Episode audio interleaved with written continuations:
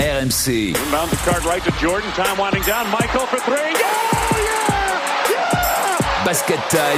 Final seconds. Bryant for the win. Pierre Dorian. Basket Time sur RMC tous les mercredis à minuit et à retrouver en podcast sur rmc.fr avec la Dream Team. Cyril Méjeanne, bonjour Cyril. Salut tout le monde. Frédéric Veil, salut Fred. Bonsoir. Et Stephen Brun, salut Steve. Salut mon petit Pierrot, salut tout le monde. Vous avez remarqué que je, vous- je dis jamais le même ordre hein, pour vous présenter. On sait jamais les égaux. Ça peut Ouais, faire mal dans une équipe. Non mais continue, continue Pas comme ça. basket time. Il n'y a pas d'ego dans le basket time jusqu'à la fin, jusqu'au quiz où là, quand même, les personnalités se révèlent. hein. C'est un basket time spécial européen de la NBA. Oui, parce que les Européens brillent de plus en plus dans le plus grand championnat du monde de basket.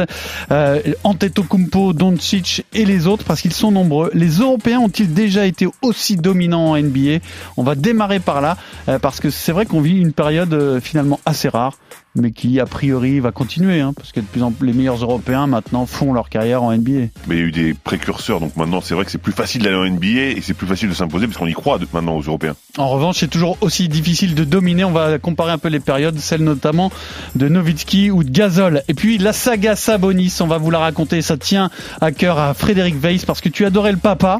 Arvidas, il y a maintenant le petit, le fils d'Omantas. Le petit, hein, c'est un beau bébé quand même. Hein. Euh, Domantas peut-il tuer le père C'est donc la saga Savonis qu'on va vous raconter dans Basket Time. Et puis vous ferez, messieurs, votre meilleur 5 all-time européen de la NBA. Il y a des postes sur lesquels il n'y a pas débat.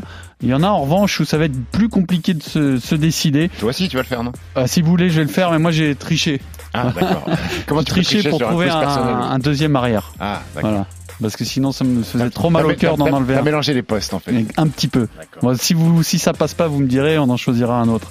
Et puis, donc, c'est parti. Bien sûr, on terminera avec euh, le quiz euh, qui sera teinté de- d'européens de, la NBA puisque c'est notre thème du jour dans Basket Time. Vous prenez votre fouet, vos cuissardes, messieurs. On va parler domination dans Basket Time. Halfway through our fourth quarter. Oh my goodness! He's. Back to Doncic. Doncic pulls up three-pointer. Bang! Bang! It's good. Doncic wins the game at the buzzer. Bon, je remarque que c'est Stephen qui a le plus réagi à la domination de- avec un fouet et des cuissardes. Donc, je... l'as préparé ça J'ai préparé, je l'ai préparé. Ah, je pensais que- pas que ce soit toi qui réagisse le plus. Tu vois, je pensais plutôt à Méjeanne. J'ai l'impression que ton film préféré, assez vicieux. parce que 50 nuances degrés, c'est ton film préféré. Ah, je- non, j'ai pas du tout. J'ai même pas vu. Je saurais à peine te, te dire le pitch. Alors, on parle domination. Pourquoi? Parce que dans ce spécial européen de la NBA, on se pose la question de la façon suivante les Européens ont-ils déjà autant dominé la NBA Il y a essentiellement trois joueurs qui dominent. C'est Antetokounmpo, Doncic et Jokic. Mais derrière, il y a quand même euh, des sacrés lieutenants, des Fournier, des Vucevic, des Sabonis, des Gobert, des Dragic, Bogdanovic, Porzingis qui va revenir avec Dallas. Euh, bon, on va, peut-être se focaliser sur ces trois-là, qui sont des, des franchise players, Antetokounmpo, Doncic, euh, Jokic. On peut peut-être rajouter Rudy Gobert. Alors, est-ce que la dénomination dominée est correcte dans ce débat? Est-ce qu'ils dominent vraiment la NBA, ces trois-là? Elle est, elle, est, elle est correcte. Elle est juste. Elle est juste parce que quand t'es deux fois MVP euh, de la NBA, c'est que Ça, tu domines. pour tu Antetokounmpo, le Ça, grec. C'est pour Antetokounmpo. Et euh, c'est une génération dominante parce qu'il y a trois prétendants au titre de MVP cette année. C'était pas le cas auparavant. Euh, on rappelle que le, pro- le, le- le premier MVP européen c'était Dirk Nowitzki et ça. ça Tu t'en souviens ça hein oui, je me souviens. Et ça avait fait un petit peu, un petit peu du bruit. À l'époque, il y avait des des Européens forts aussi. Mais là, il y a une telle densité, au-delà des trois que tu viens de citer, Antetokounmpo, Doncic et, et, et Jokic, t'as une quinzaine de mecs qui sont euh, le deuxième joueur de leur équipe. Après c'est après c'est la hum, l'évolution de la NBA vers le, le basket étranger globalement. C'est-à-dire que cette année en NBA on a 107 joueurs internationaux. 58 Européens. Voilà, c'est énorme, c'est énorme. Mais c'est grâce à des pionniers, on en parlait, à des, à des joueurs qui sont arrivés. Moi, je pense notamment à Detef Schrempf qui a, qui a un peu ouvert la voie à tous ces Européens. Et, et c'est vrai que comme on défend un peu moins dur en, en, en NBA et que on, on défend un peu plus dur en Europe, eh ben euh, le gap c'est un, un peu atténué. Est-ce qu'on peut parler de domination pour Jokic, par exemple, Oui. qui domine Ah que oui. d'un d'un côté du terrain, peut-être, non? Bah, Il est pas, il est pas si cata que ça défensivement. Quand tu regardes les, les, les stats et, et les analytiques et les chiffres euh, avancés dé- défensifs, c'est pas, c'est pas Casper en défense. le Nikola mec, il est à 0,5 blocs par, par match, ce qui est quand même surprenant pour un pivot de cette, cette, Oui, cette ça- taille et, enfin, ça- et ce, ce temps de jeu. Ouais, non, non, c'est ça que je veux dire. Ouais, mais après Nikola Jokic, c'est pas un mec vertical. Mais Il- je- il- je il suis touche- complètement Il d'accord. touche le cerf quand il y a des Big Mac sur, sur, sur l'arceau, euh, Nikola Jokic. Donc, Non, non, c'est vrai qu'en plus, en plus, lui, il a l'avantage d'être dominant c'est sans être un, un c'est monstre valable pour physique. Cyril. C'est valable pour C'est Cyril. c'est c'est la seule époque où je se matchais. Non, mais par contre, je rejoins, je rejoins Stephen en termes de stats. Quand on prend le, le en gros le, le résumé global des statistiques de la NBA, il est numéro un. Il est numéro un devant, l'évaluation, euh, hein. devant, euh, devant tout le monde, devant Chris Boucher, Enes Kanter, Bradley Bill, Embiid, LeBron, euh, Harden, euh, pour ceux qui jouent, Irving quand quand il fait pas la fête. Mais voilà, ils sont, il, il est largement au-dessus de tout le monde, mais c'est aussi, euh, voilà, il est, il est, il est en il a, il a des statistiques de deux joueurs qui défendent, parce qu'il a plus de 11 rebonds par match. Il marque des points, il est C'est le dominant sur deuxième le terrain. passeur de la NBA, et surtout, c'est ça qui est assez impressionnant pour un pivot. En termes de statistiques, il est au-dessus de tout le monde Il est, pour en, l'instant. il est en triple double de moyenne.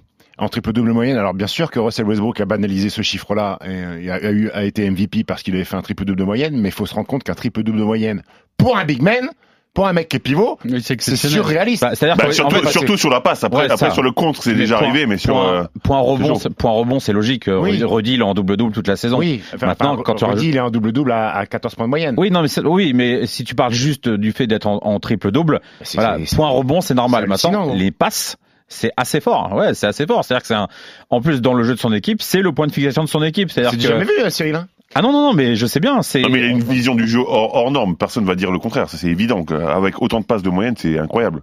mais il y a, il y a- y a beaucoup, de- il y a, il y a des shooters en plus autour de lui, donc il peut fixer, ça vient, Et ça puis- vient et sur puis- lui, et puis il donne. hein. Et puis Denver joue euh, comme Nikola Jokic. Euh, à- à- enfin, Nikola Jokic n'est pas un mec qui peut faire, qui peut enchaîner les allers-retours à, à, à des rythmes insensés. Denver s'adapte euh, au rythme de Nikola Jokic. C'est l'équipe qui joue le, le moins de possession Hmm. en NBA parce qu'ils attendent que, que tonton là, euh, le bonhomme Michelin, il arrive. Ça, il pas- moi, il moi, je suis pas d'accord avec Cyril. Il dit, il dit encore heureux. Il y a pas si longtemps Oui. que ça, on le faisait pas, et surtout pas pour un pivot européen. Ah, désolé, je on aurait, on aurait, oui, non, mais je, je- moi, je te Attends, rejoins pas. non, moi, je suis ravi que ça soit, ça se fasse maintenant, mais c'est pas vais, toujours expliquer, fait. je vais expliquer pourquoi je dis ça. La semaine dernière, j'ai crépi les coachs NBA, enfin surtout les nouveaux coachs NBA. Je suis très content de voir qu'un coach NBA qui s'adapte aux meilleurs joueurs de son Ah, équipe. mais là, on est d'accord. On est très content. Mais de dire encore heureux, malheureusement, c'était pas la norme avant. Non, Enfin, mais- enfin, enfin, si Mike Malone, il Après, arrive, il dit, s'écarte. si Mike Malone, il dit, on joue comme les Suns, run and gun, je t'annonce que Nikola Jokic, il croise ses Ah, potes. jour. justement- Quand il va en défense, il va en attaque. hein. c'est justement, juste- ou alors il reste d'un côté du terrain. Oui. mais, Non, mais c'est- on, là, on s'écarte un peu du débat, mais je trouve qu'en tout cas, c'est euh, c'est une donnée qui doit pas minimiser euh, les performances de Jokic, parce que encore heureux, comme euh, comme vous le disiez, qu'un mec s'adapte à, à un, un coach s'adapte à un joueur aussi talentueux. Ah, ouais, il dit comme moi, Pierrot, encore heureux. Mais, Non, mais, bien sûr, pour je suis revenir, d'accord. Non, revenir non, moi, je suis débat. pas, je suis pas d'accord avec toi. Ah, c'est ce là qu'on voit dire, que, Fred, c'est mais- là qu'on voit que les Européens dominent. C'est justement sur ce genre Ah, de ça, choses. c'est un bon C'est argument. grâce, grâce au fait qu'on s'adapte à un joueur européen maintenant qu'on se rend compte que les Européens dominent. Alors, après, non, non, non, excusez-moi, ça n'a rien à voir avec le fait qu'il soit européen. Ça pourrait être euh, euh, John Smith qui a le même profil que Nikola Jokic. Le joueur, il jouerait de la même façon. C'est pas, ce que je veux dire. Avant, si rien c'est que le principe qu'il soit européen, on l'aurait pas fait. C'est ça que je veux dire. Avant, avant le principe d'être européen, on n'avait pas autant confiance. tard, quoi. Euh, il y en avait des Européens comme lui? Mac, Bah, il y avait Arvidas Sabonis, Mac- justement, dont on parlera tout à l'heure. Mac, Mac 45 ans. Budenholzer euh, au Bucks s'adapte au jeu d'Yanis Antetokounmpo, c'est-à-dire qu'autour Ah oui, de lui, il met quatre mecs qui peuvent tirer à trois points. Là, je suis Il d'accord met encore. quatre mecs qui peuvent tirer à trois points et il laisse la raquette libre pour le mutant physique qu'est Yanis Antetokounmpo. Alors après, euh, sur la question en elle-même, moi j'avais quand même, euh, j'avais quand même un- une réserve, c'est qu'ils dominent ces joueurs-là à leur poste, ok, mais euh, dire qu'ils dominent la NBA, je suis pas d'accord. Aujourd'hui, euh, LeBron James, que- Stephen oui, Curry, c'est- alors, autre chose. C'est autre chose. C'est autre chose. Il y a un problème d'aura Je veux bien, je veux bien, problème je veux bien d'aura. dire qu'ils sont à l'égal, euh, au, au niveau de ces mecs-là Mais quand tu es aujourd'hui. numéro un de l'évaluation, tu domines la NBA. Non, par définition. Ben parce pourquoi que- parce Non, que Denver sera pas champion et que et que on n'aura pas, euh, je veux dire, dans 15 ans, on parlera pas de Jokic comme Oui, mais parce étant, que euh, Et James Harden, il sera pas champion. non, Et James Harden sera pas, sera mais pas oui, non mais, plus pas- euh, mais, mais là, là, on en revient, on en revient à un problème après aussi, c'est que, c'est que, moi, je rejoins, je rejoins. Non, je, je, je sais ce qu'il veut dire. C'est-à-dire que tu prends le, le, le fan de NBA, il, il s'en fout d'acheter un maillot de Jokic. Il va aller acheter un maillot de LeBron, il va aller acheter un maillot de Harden ou un maillot de Curry.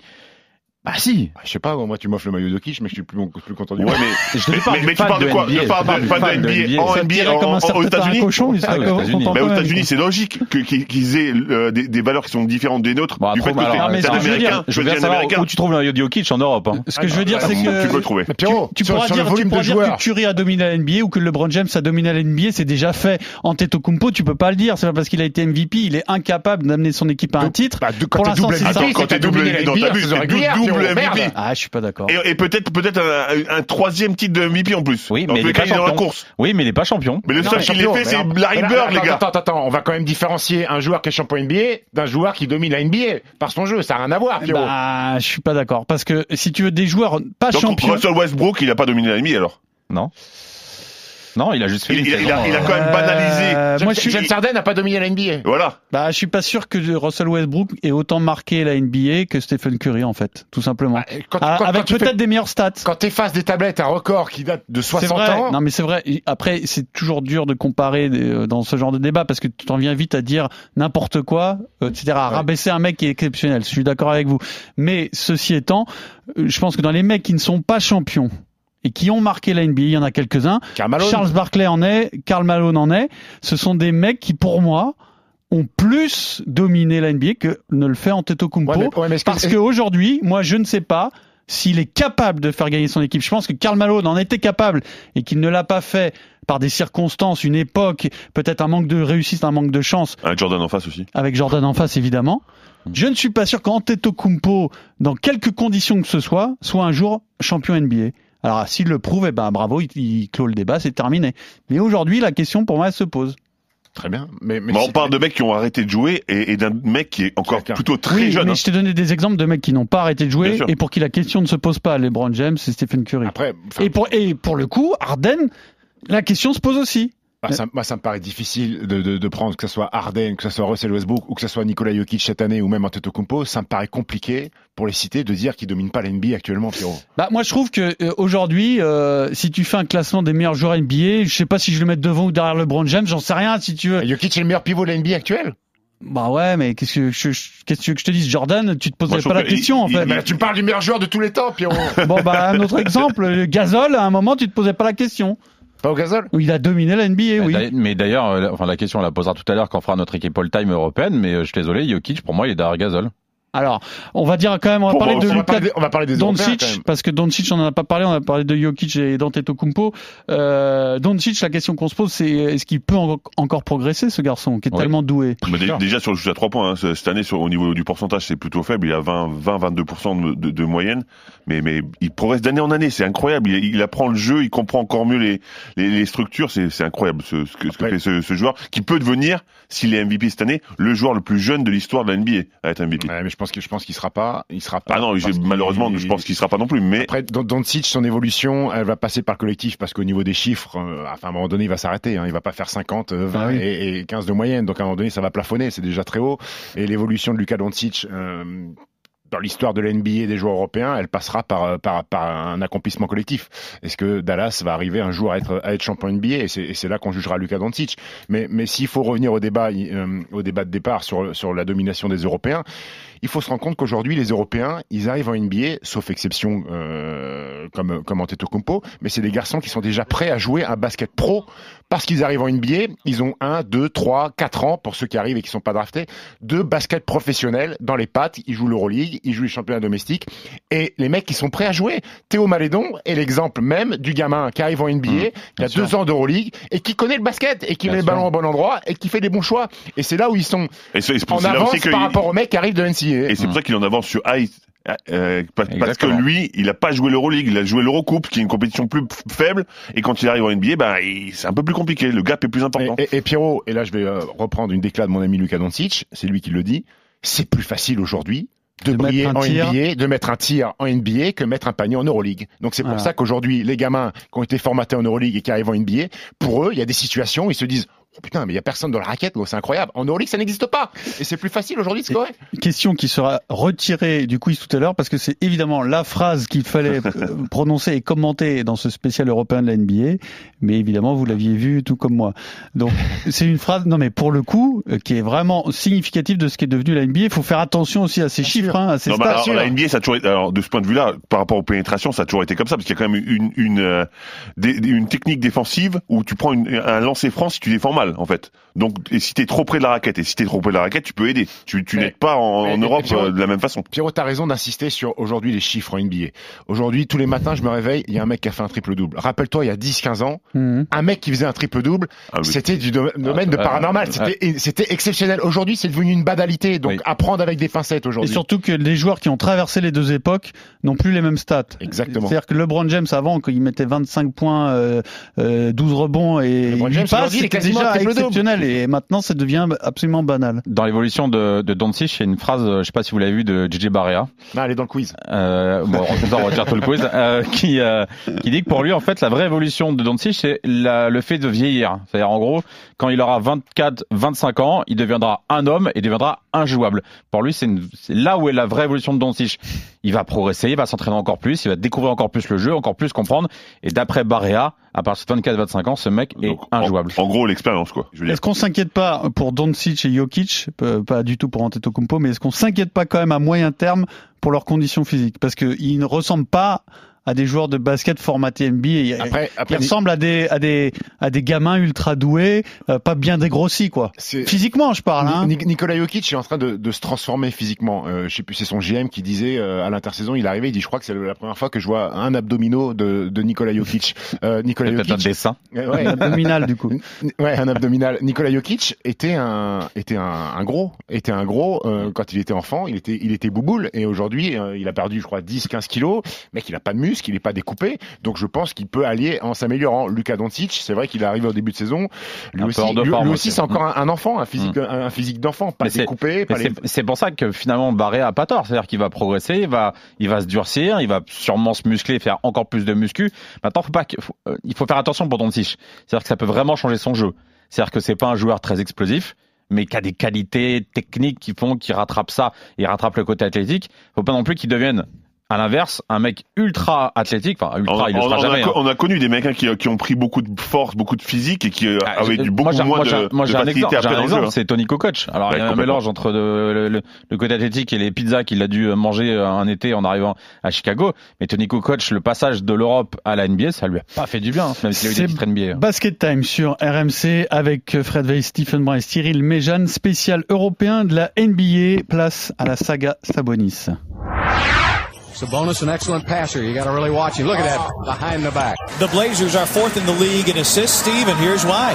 Well, you know, every time you see Sabonis make one of these plays and you say gorgeous pass and terrific movement, you only wonder why they don't do it consistently.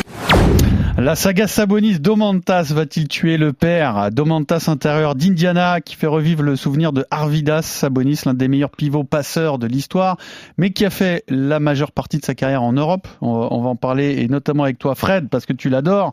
C'est Oui. un joueur qui, euh, qui t'a inspiré, que tu as joué d'ailleurs. Alors, inspiré, c'est impossible parce que les qualités qu'il avait, personne ne les avait. Mais en tous les cas, qui, que j'admirais forcément, oui. Alors bah, fais-nous un peu le portrait robot d'Arvidas. Ben, en fait, en gros, c'est un mec de plus de 2 mètres 20 qui courait à l'époque avant de se blesser, hein, qui courait comme un lapin, qui shootait à trois points, qui faisait des passes laser, qui pouvait euh, voir le jeu comme n'importe quel euh, meneur, mais de très grande qualité.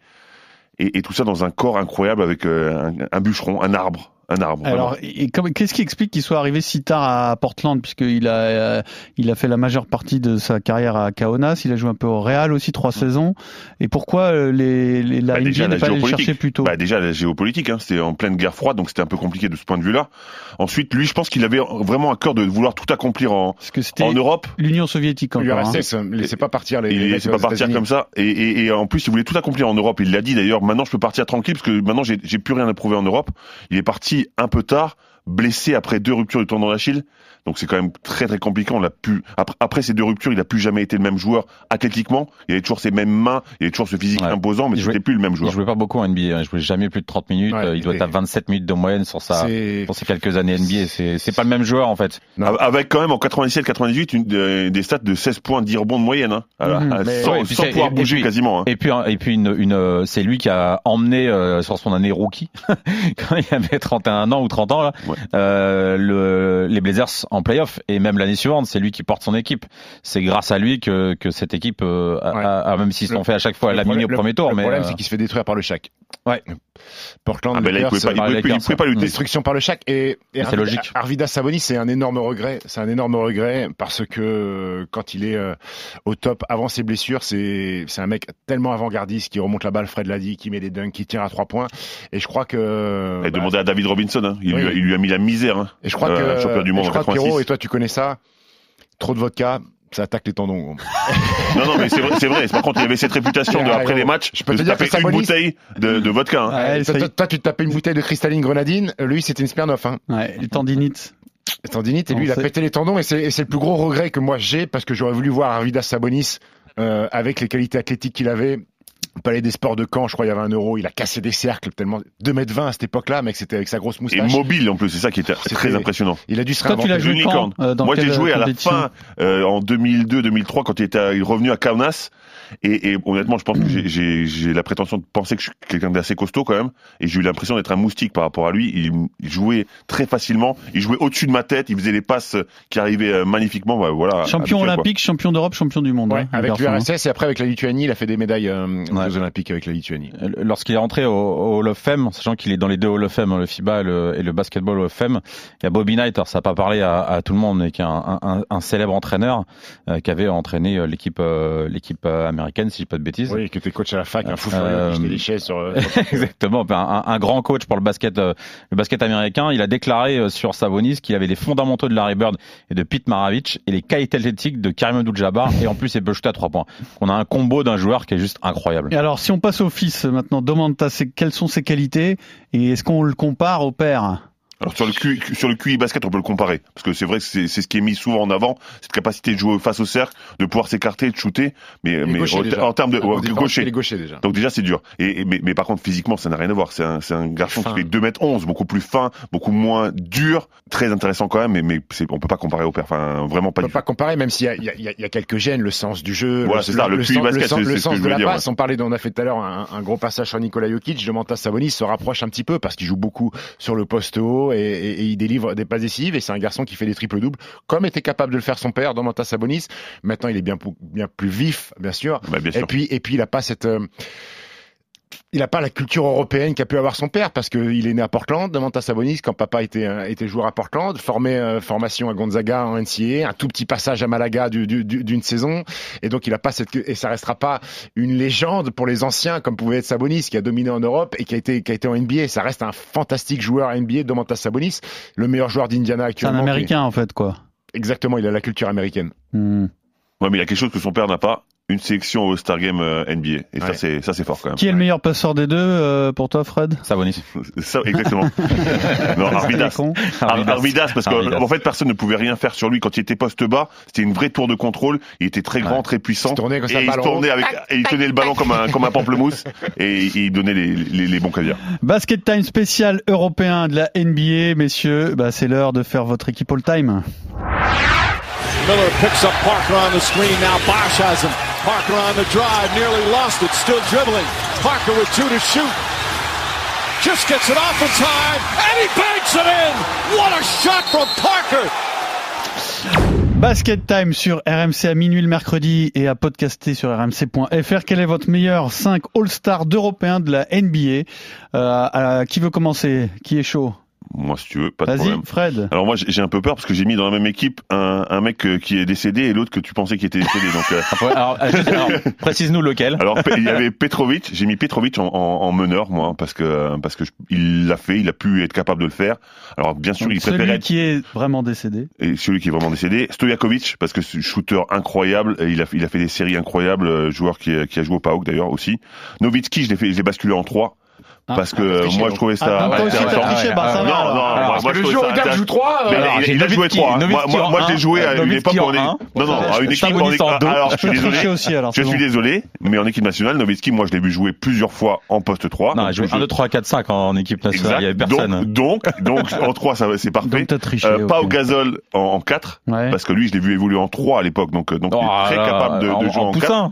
Non, moi, je non, jouais non. en, en équipe Ah, de France moins de 20, pas au gazole, il jouait 3 avec les Ouais, Espagnols. ça, Ah non, mais, moins de eh, 20. Non, non, mais, mais pas que ça. Donc, t'es Au. Barça aussi, il jouait, il jouait 3 au début. Qui est ton pivot et Sabonis. Sabonis Ah, donc Mais t'as triché, Arvidas. donc t'as triché juste pour mettre Arvidas. en fait. exactement. exactement. Je voulais absolument. Bah. C'était la journée d'Arvidas, donc. Eh, euh, Pourquoi pas, hein Ouais. Euh, Oui. Très bien, très bien. C'est très euh, pays de l'Est, hein Puisque t'as quand bah, c'est le basket que je connais le mieux, donc c'est assez logique. Ok. Moi, Cyril Alors, vas-y, euh, Stephen, Bah, vas-y. écoute, moi, j'ai Vas-y. pas une grande différence, donc moi, j'ai respecté les postes. euh, Très bien, vas-y. Meneur, je mets Tony. Tony, Tony Parker, Parker, parce que quatre fois champion NBA, MVP des finales, et puis euh, européen, il n'y a pas eu de très très grand meneur dominant en NBA. Donc pour moi, c'est ce Tony que je s'impose. regardais, effectivement. hein. Tony s'impose, hein. Tony s'impose parce que Luka Doncic, peut-être que dans 10 ans, Luka Doncic prendra cette place-là, mais pour moi, c'est Tony pour le moment. En deux, Drazen Petrovic. Alors oui, euh, c'est toujours un et si, et si Drazen Petrovic avait pu faire une carrière entière. Euh, voilà, on regrette. Il Mais a toi, tu penses qu'il aurait euh, tout Ah, fracassé je pense à New Jersey, il était parti pour faire des cartons. Il fait une dernière saison à 24 points de moyenne. En trois pays. D'ailleurs, d'ailleurs, les Nets jouent actuellement avec le maillot de l'époque Ouais. et c'est juste magnifique. Et Parquet aussi. Je le trouve génial ce, Magnifique. ce, ma- ce D'ailleurs, maillot ce- bleu. petite là. parenthèse personnelle, franchement, en termes de marketing, non, non, je trouve fort. qu'ils Il sont tous fantastiques. tout ça, c'est Ah oui. Fantastique. Toi, t'es arrivé à la rédac, t'as dit, oh, les maillots NBA, c'est incroyable. Incroyable. non, mais ils sont trop forts. C'est-à-dire, Ouais, même ils quand ils font des, des vintage d'une époque dégueulasse, c'est magnifique. Ils arrivent à te Ah, prendre les années Nets. 90 ou Ouais. 80. La LNB a essayé de ressortir Bien le maillot pitch de Cholet, mais ça n'a pas fait, le même, le même Le effet. problème, c'est qu'il y avait les, les transports du pont Donc en 3, les Peja cheminées, Stojakovic. Le shooter serbe, parce qu'il est champion NBA également. Il est trois fois All-Star avec Sacramento. Euh, et on faut se rappeler que Peja Stojakovic était un fantastique joueur. Il a détruit euh, l'Europe avec le PAOK Salonique. Euh, en 4, Dirk Nowitzki, euh, là, il n'y a pas photo. Et en 5, je vais- j'ai mis Pau Gasol, parce que là aussi, deux fois, il y a que des champions NBA dans mon, dans mon équipe, sauf Drazen Petrovic qui n'a pas eu le temps d'aller au bout. Pau Gasol, deux fois champion, six fois All-Star Mhm. et euh, monstrueux avec les Lakers. Tipeee, Petrovic, Stojakovic, Nowitzki. Ouais. Et pour Cyril Euh, bon, Tipeee euh, obligatoire en- à la main. Euh, alors, j'ai- l'impression qu'il y a une entourloupe là. Oui, Non, alors, C'est pas une entourloupe, c'est-à-dire que euh, euh, T'es perdu là. non, je suis pas perdu. C'est-à-dire que euh, Doncic il sera à un moment ou un autre. Oui. Je l'ai noté, mais bien sûr, c'est compliqué de le mettre à ce jour c'est un peu tôt. C'est quand même pas très longtemps qu'il est en NBA. Donc j'ai mis Petrovic. D'accord. Voilà. Euh, c'est logique. Maintenant, oui, j'ai fait une petite entourloupe sur le poste 3. C'est-à-dire. Euh, j'ai mis Antetokounmpo euh, parce que même si ça fait pas très très longtemps non plus qu'il est en NBA, pour moi, il est, il- voilà, il est, il est vraiment dessus. Il est déjà dans l'équipe all-time. Maintenant, avec une petite mention, parce que pareil, dans, dans le mec euh, pas, pas très bien placé pour Tony Kukoc. J'avoue qu'il a été très très très très fort en Europe et moins en NBA, mais voilà, j'adore le joueur. En 4, j'étais obligé de mettre Dirk Nowitzki, sinon je pense que je me faisais euh, fracasser la tête. Et en 5, Pau Gasol, je vais te suivre aussi, euh, pour moi, qui, a- qui est le meilleur pivot euh, européen de, de tous les temps, euh, même si Sabonis n'est pas très loin. Bon, bah ça va, j'ai pas, j'ai pas plus triché Toi, que vous. T'as J'ai- carotté, toi, non Pas du tout, non, non, j'ai mis Doncic en deux. Voilà. Oh, Sur le poste 2. Ouais, pour en avoir, pour l'avoir. Donc Tipeee en 1, donc Tipeee en 2. Tipeee, alors Tipeee pour moi incontournable, bien sûr. Doncic, bah tellement fort, euh, tu peux pas mettre deux meneurs. C'est dur Bon. de le mettre dans une équipe all-time alors que ça fait euh, trois jours qu'il joue. quoi. C'est pas faux. C'est un bon argument, mais euh, moi j'avoue- je vous avoue, bon Stojakovic oui, mais Petrovic, euh, j'ai pas de Ah, t'es un badeur de l'instant T, toi. Bah, pas un kiffeur non, pas T. vraiment, parce que tu vas voir à qui j'ai mis en 3, ça, je pense que ça va vous surprendre. Euh, Mike j'ai mis, mis Kirilenko en 3. Andrei. Kirilenko. Oui, AK-47. Mec, Bah, mec, c'est pas, c'est pas incongru ce que tu me c'est pas sors. incongru, bon, Non, tu me rassures. Non, non, pas du Et ensuite, Non. bon, la Le seul logique, problème de Kirilenko, c'est sa coupe de cheveux, mais euh, un look incroyable. coupe au bol Il ressemblait à. Peter Corda, euh, c'est vrai. Ensuite, Nowitzki et Pau Gasol, bien entendu. Voilà. Gasol, euh, bon, quand Ouais, même. Euh, sors bien.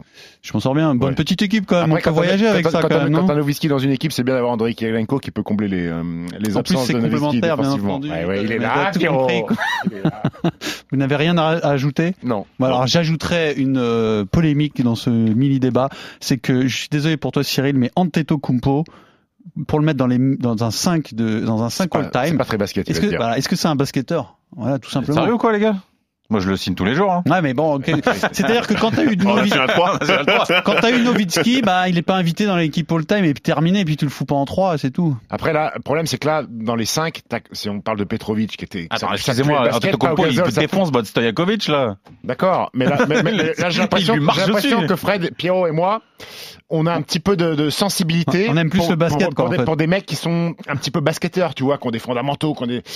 Alors bien sûr, Antetokounmpo, c'est un mutant physique qui domine la NBA, mais ça pue moins le basket que les autres. Tu Ah vois ouais. Ah, mais si, mais clairement. D'accord, si vous voulez, pas de problème. Ah, d'accord, c'est ça ton argument. Ah non, je vous, laisse, je vous laisse. Et quand il gagnera son troisième titre de MVP en fin de saison, hein, voilà, je vous Comme Larry. Bird, Voilà, le deuxième uniquement. Et dans 10 ans, on dira, vous vous rendez compte qu'il y a un mec qui était trois fois MVP, qui a pas gagné une bagouze. Voilà. et qui a pas dominé la NBA. Cyril, je vais te donner l'occasion de te venger, c'est l'heure du quiz.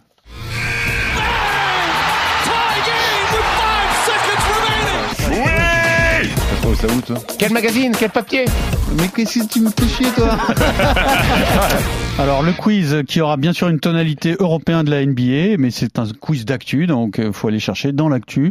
Euh, on va démarrer par une euh, par une déclaration. Voilà, et vous me trouvez l'auteur de cette déclaration, quelqu'un tout en humilité qui a dit ces jours-ci je suis un tueur. Je trouve toujours le moyen de me nourrir. C'est ce qui me décrit le mieux. Les requins ne font que chasser, et ne Sierra ne se soucient pas du reste. C'est. Ils ne s'inquiètent jamais de la manière dont ils vont trouver leur prochain repas. Ils ne s'inquiètent C'est de que des. Européens Ils savent que ça va Ah, pas arriver. C'est comme ça que je mène ma vie. La Melo Ball. C'est quelqu'un qui est en train de faire un gros début de saison. Alors, pour le coup, ça n'a rien à voir avec les Européens de la NBA, mais c'est une belle petite déclaration avec un gros Green boulard Kevin Durant, c'est sympa. Green Non, c'est quelqu'un dont on a, je pense même peut-être même pas prononcé le nom cette saison dans Basket Time Julius Randle. Bradley Bill parce que c'est il est dans une euh, franchise qui est pas très sexy. Mais euh, c'est un, c'est un, un- un excellent joueur qui fait un excellent Zach début. Lavine. Gros, Zach ah, c'est pas Zach Lavine, mais gros scoreur. Bradley Bill Non. Je l'ai dit. Dans une, dans une franchise, en revanche, dont on a parlé dans ce podcast, dans cette émission, aujourd'hui. On- dont on a beaucoup parlé Victor aujourd'hui. Oladipo. Et c'est pas Victor Ah, Oladipo, Malcolm Brogdon. et c'est pas Malcolm Brogdon parce qu'on n'est pas à Indiana, mais à Portland. Euh, Lillard. Ah, le TJ McCollum. C'est- McCollum, exactement. Il a qui est quand même sur deux. à 28 points de moyenne Ouais. et qui se prend Mais pour Kobe Bryant. devant, je sais pas, euh, devant de, avec de- cette il il est déclaration le meilleur incroyable. marqueur devant Damien Lillard. Avec 5 Ouais, passes C'est et quoi le 4 rapport rebonds. avec l'Europe Je vous ai dit, c'est un Ah, quiz si. d'actualité. Il y a un rapport, c'est que son frère joue, euh, Eric vrai, McCollum joue vrai. au Et son frère, Eric Voilà, Mac- voilà. McCollum, joue à Fenerbahçe. en plus. C'est vrai, il est, venu, il est venu jouer à l'Astrobal. Quel escroc, Alors, qui a déclaré euh, ceci? Il détestait Miami. Voilà, il détestait Euh, C'est LeBron James, Gigi Barrea sur Dirk Nowitzki. Dwayne Wade et Chris Bosh. Exactement, Gigi Barrea dont tu as parlé tout à l'heure. Donc euh, l'ancien meneur euh, remplaçant de Dallas, portoricain qui était dans l'équipe donc de Nowitzki, qui a euh, cette déclaration incroyable.